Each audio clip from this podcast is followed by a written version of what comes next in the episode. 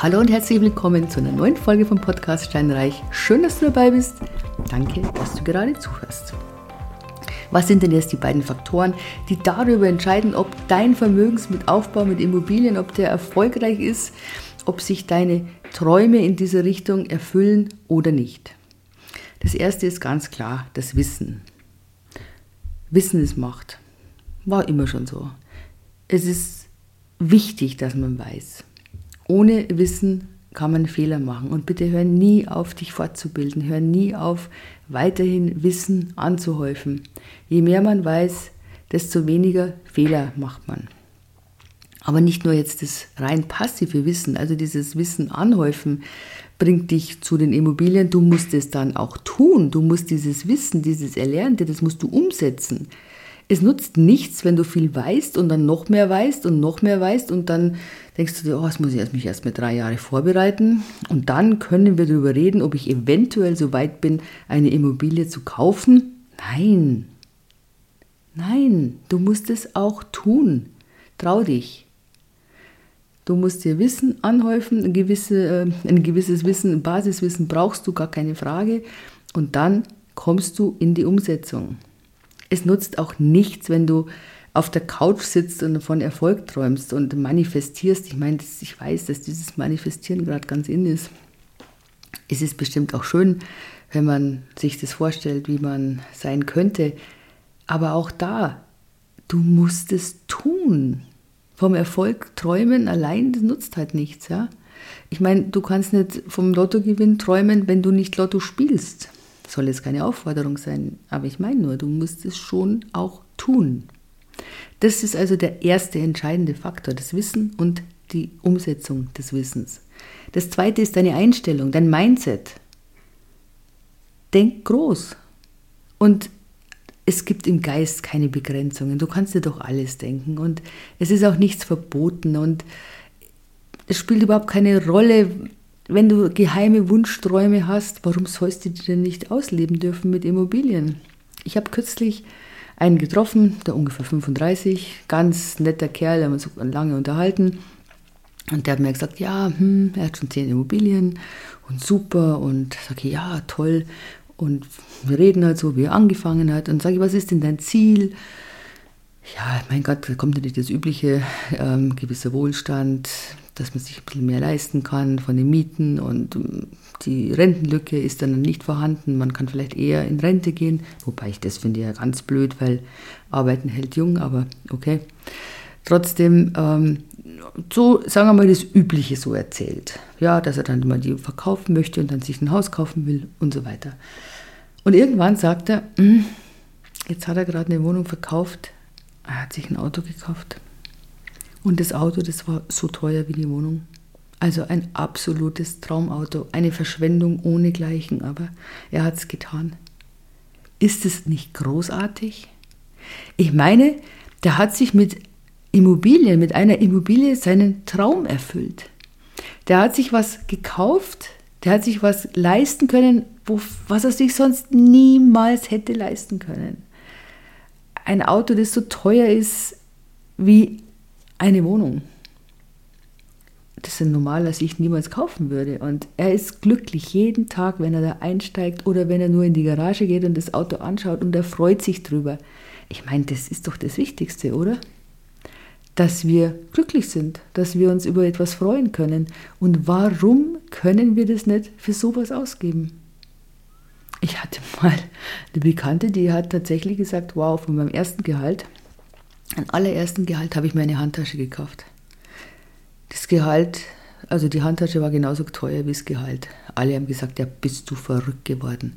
Aber ich meine, warum nicht? Warum sollte man sich dann nicht auch mal einen Traum erfüllen können? Und ob das jetzt das Gehalt ist, das man dann raushaut, verschwendet, oder ob das tatsächlich eine Immobilie ist, die man verkauft, wenn man vielleicht eine Weltreise machen will oder eine Weltumsegelung oder sich eben so ein Auto kaufen möchte.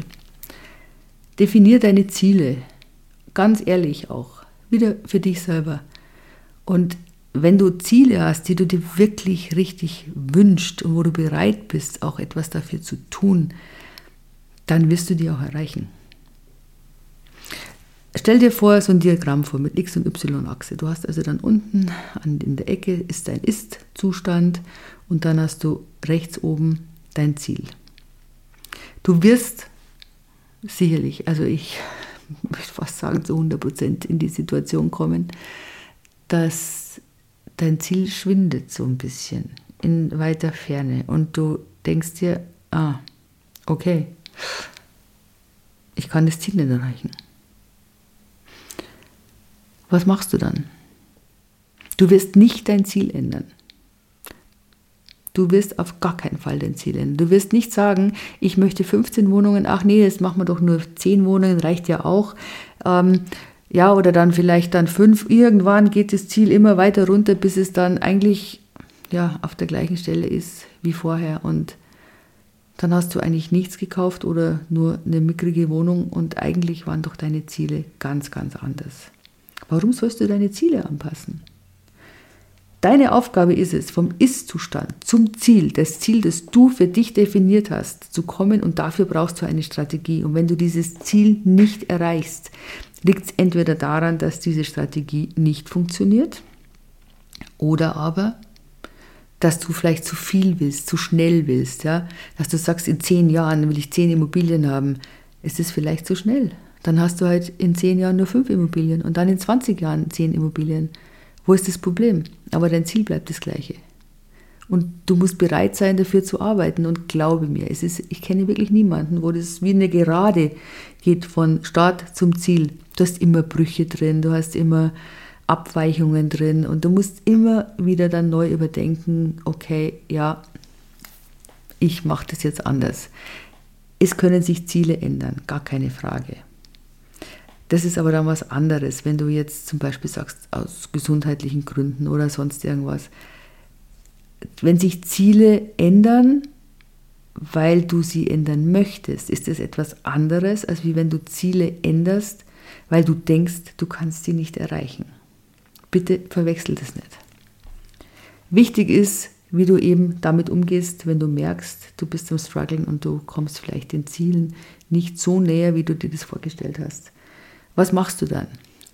Wichtig ist das Umfeld, in dem du dich bewegst. Such dir Leute, die ähnlich denken wie du, die in der ähnlichen Situation sind wie du. Geh bitte auf Kongresse, geh auf Seminare, mach alles, was dich in deiner Persönlichkeit weiter vorbringt. Umgib dich mit Menschen, die Gestalter sind und nicht Verwalter. Du brauchst ein flirrendes Umfeld, wie soll ich das benennen? Du brauchst ein Umfeld, das auch nach vorne strebt denn dann bist du mit dabei, dann zieht dich das mit. Und vielleicht ist der eine oder andere dabei, der sagt, ja Mensch, ich hatte das gleiche Problem schon mal und ich habe das so oder so gelöst. Es kann sein. Du wirst auf solchen Seminaren und auf Veranstaltungen immer Leute äh, treffen, die ähnlich denken wie du, die ähnliche Probleme haben wie du, die ähnliche Ziele haben wie du. Und ich halte diesen Austausch wirklich für extrem wichtig. Das sind diese sogenannten positiven Peer Groups, ja, auf Neudeutsch. Aber das ist echt wirklich wichtig. Das ist auch einer der Gründe, weshalb ich jetzt von dem 1 zu 1 Coaching weggehe oder runtergehe und in die Kleingruppen reingehe, weil ich denke, dass dieser Austausch mit maximal sechs Leuten, dass das eminent wichtig ist, dass man sich gegenseitig die Probleme schildern kann, dass man einen vertrauensvollen Umgang miteinander haben kann, wo man sich auch mal über Sachen austauscht, die man vielleicht so in der Öffentlichkeit nicht so gerne sagen möchte oder auch nicht in großen Gruppen sagen möchte. Außerdem sind Immobilien doch ziemlich speziell, so dass man besser auf die Einzelnen eingehen kann, wenn es kleine Gruppen sind. Ähm, ja, überhaupt Mentoring, Coaches, ja, braucht es denn das? Ich meine schon. Ich meine, dass jeder Mentor, jeder Coach eine Abkürzung darstellt. Wenn ich daran denke, dass als ich mit dem Podcast angefangen habe, und ich habe beschlossen, ich mache den Podcast, ich hatte null Ahnung vom Podcast, ich habe nicht mal Podcast gehört. Dann dachte ich mir, okay, wenn ich mir das jetzt alles selbst beibringe, von was brauche ich für technisches Equipment, wie baue ich das Ganze auf, wie mache ich einen Lounge, wie schneide ich das, wie, wie, wie, wenn ich das mir alles selbst hätte aneignen müssen, dann hätte das viel länger gedauert, Wäre es besser geworden? Weiß ich nicht, glaube ich nicht. Aber ich hätte auf jeden Fall viel, viel länger gebraucht. Ich habe viel zu tun und Aufgaben, die man dann vielleicht, wo man sich unsicher ist, da, die schiebt man dann so ein bisschen nach hinten. Und man macht auch Fehler. Und es ist ganz schwer, dass man dann diese Fehler wieder ausmerzt. Das ist, wenn du jetzt Skifahren lernen möchtest, wenn du Tennis, Golf lernen möchtest, dann ist es einfach zielführend, wenn du den Lehrer nimmst, weil der dir von Anfang an zeigt, wie es richtig geht. Und nicht dann nimmst du dir einen Lehrer, wenn du jetzt dann schon die ersten Golf, die, die ersten Jahre Golf spielst und du hast immer einen Slice oder sonst irgendwas und dann den rauszubringen, den Fehler, das ist viel aufwendiger, viel teurer und viel unangenehmer, als wenn du gleich von Anfang an das richtig und ordentlich lernst. Deswegen bin ich ein Wahnsinnsfan von Coaching und von, äh, von Mentoring-Programmen. Ich meine, ich gehe selbst regelmäßig zu Coachings. Jedes Coaching bringt mich weiter und ich treffe da Leute, die mich weiterbringen und mit denen ich mich austauschen kann. Wie gesagt, mir sind am liebsten so kleine Kreise. Für die großen Kreise gehe ich dann zu Seminaren und Kongressen. Aber für diesen intimeren Austausch mag ich diese Coachings ganz gern. Ich mache auch eins zu eins Coachings dann. Ähm, es ist nicht so, dass die jetzt die Bedeutung vollkommen verloren haben. Ja, also gerade das jetzt bei dem Podcast war es zum Beispiel eins zu eins, das habe ich da gebraucht. Und wenn jetzt, ich momentan mache ja noch diese 1 zu 1 Coachings bei den Immobilien, davon werde ich jetzt eben eher weggehen und werde dann eher so auf Kleingruppen eben gehen. Aber wenn das dann manchmal gewünscht ist, dann werde ich die trotzdem noch machen, weil es ist auch schön, ja, und man kann unglaublich auf die Einzelnen dann eingehen. Und wie gesagt, jeder hat andere Ziele, andere Probleme, andere Sichtweisen. Und das macht schon richtig Spaß, doch, das muss ich sagen. Also deswegen eben die Ankündigung, dass das jetzt im Laufe der nächsten Monate, dass wir das alles umstrukturieren, das ein bisschen ausbauen und ja, das ist für mich dann auch neu, dass man das anders macht, weil 1 zu 1 Coachings sind im Prinzip relativ einfach. Ja, man, ich, ich weiß, was ich kann und ich weiß, was ich den Leuten sagen muss. Und jetzt, wenn wir das ein bisschen anders machen, dann wird es auch ja, bisschen anspruchsvoller für mich werden. Gut, dann weißt du jetzt Bescheid, sei nicht bescheiden, sondern trau dich, trau dich zu träumen, trau dich Ziele festzusetzen, die wirklich für dich erstrebenswert sind. Und nochmal, wenn dein Ziel ist, dass du sagst, hey, nach zehn Jahren möchte ich mir ein Boot kaufen, super. Oder einen Wohnwagen, klasse. Finde ich gut. Ja, definier deine Ziele. In diesem Sinne, ich freue mich, dass du wieder dabei warst. Ich freue mich auf das nächste Mal, wenn du wieder zuhörst. Ich freue mich, wenn du mich abonnierst. Ich freue mich, wenn du mich weiterempfehlst. Und ich freue mich, wenn du mir fünf Sterne gibst. Und wie immer, wenn du Fragen hast, hey, melde dich gerne. In diesem Sinne, schönen Tag und eine schöne Woche. Tschüss.